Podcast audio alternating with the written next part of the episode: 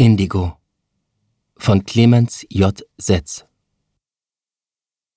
Ich suchte Frau Häusler-Zinbret auf, um sie zu fragen, unter welchen Bedingungen Indigo-Kinder ihrer Meinung nach heute, zwei Jahre nach der Veröffentlichung ihres einflussreichen Buches, das in seinen Anfangszeilen hoffnungsvolle Töne anschlägt, in Österreich leben.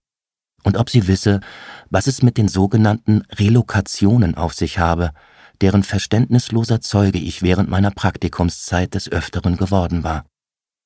An der alten Haustür mit den drei Klingelknöpfen war auch ein ornamentaler Türklopfer angebracht, der aussah, als wäre er vielleicht einmal echt gewesen, aber dann, an einem heißen Tag, verschmolz er einfach mit dem dunkel gestrichenen Holz der Tür und wurde zu einer ohrmuschelartigen Zierde oberhalb der schweren, gusseisernen Klinke. In dem kleinen von einem Messingzaun und einer von vielen Spinnennetzchen vernebelten Hecke umgebenen Gärtchen, das neben dem ungewöhnlich prächtigen Wohnhaus lag, standen ein paar stille Birken, wassergewächshaft und beinahe silbern,